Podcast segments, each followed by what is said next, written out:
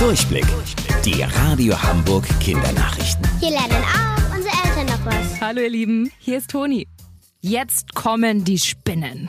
Vielleicht ist es euch in den letzten Tagen schon aufgefallen. Aktuell sind sehr viele Spinnen unterwegs. Das liegt daran, dass die kleinen Babyspinnen jetzt zum Beginn des Herbstes groß genug sind, um alleine durch die Gegend zu krabbeln und Netze zu bauen. Und die kunstvoll gewebten Netze der Spinnen seht ihr aktuell vor allem morgens sehr gut. Denn da kleben durch die feuchte Luft der Nacht kleine Wassertröpfchen an den Spinnweben.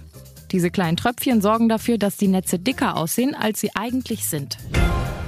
Quetschis sind ein Produkt aus der Hölle. Ihr kennt sie bestimmt, vielleicht von früher, als ihr noch kleiner wart, oder vielleicht nascht ihr sie auch immer noch.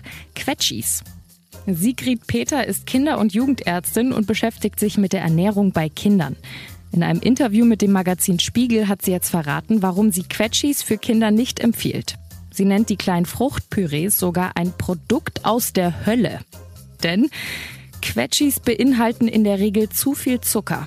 Zucker ist, das wisst ihr bestimmt, sehr schlecht für die Zähne und macht dick. Den meisten Quetschis seht ihr gar nicht an, dass sie eigentlich ungesund und mehr eine Süßigkeit sind. Also nascht davon am besten nicht zu viel, esst lieber echtes Obst. Wusstet ihr eigentlich schon?